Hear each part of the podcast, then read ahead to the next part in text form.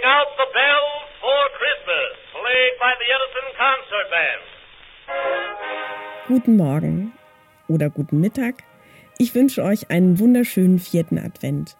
Gerade habe ich in mein Postfach geschaut und sage Danke an alle, die mitgemacht haben an der dritten Raterunde.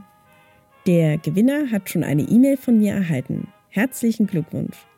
Diese Woche, ich gebe es zu, war nicht ganz einfach und sehr geräuschelastig. Und wenn wir alle Geräusche von dieser Woche mischen, hört sich das so an.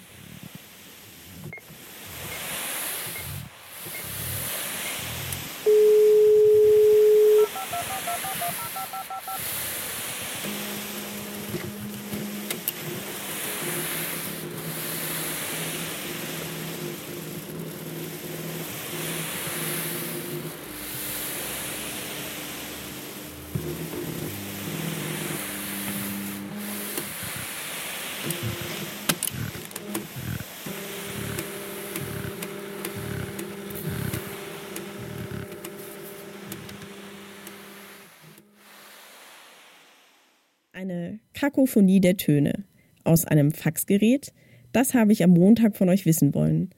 Am Dienstag hatte ich den Odolkönig von Dresden gesucht. Nein, natürlich sein richtiger Name lautet Karl August Lingner, der auch das Mundwasser Odola fand und in Dresden viele kulturelle Dinge ins Leben gerufen hat, die bis heute Bestand haben.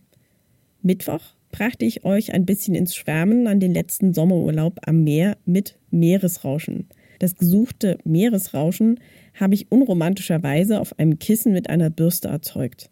Ein Backblech geht wohl auch. Am Donnerstag warfen wir einen Blick zurück zur allerersten akustischen Plankton-Folge und hier wollte ich wissen, wie viele Buchhandlungen es zum damaligen Zeitpunkt der Folge in Deutschland gab.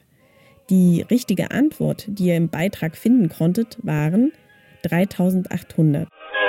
Am Freitag ging es wieder ins Reich der Geräusche. Und zwar habt ihr einen Frosch quaken gehört.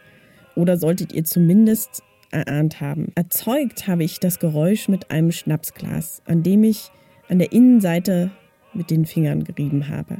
Mit den Lösungen für die dritte Ratewoche verabschiede ich mich und freue mich auf die letzte Ratewoche und hoffe, dass ihr zwischen Gänsebraten und Geschenke einpacken und Bürostress noch ein wenig Zeit findet für akustische Rätsel. Bis bald. Tschüss.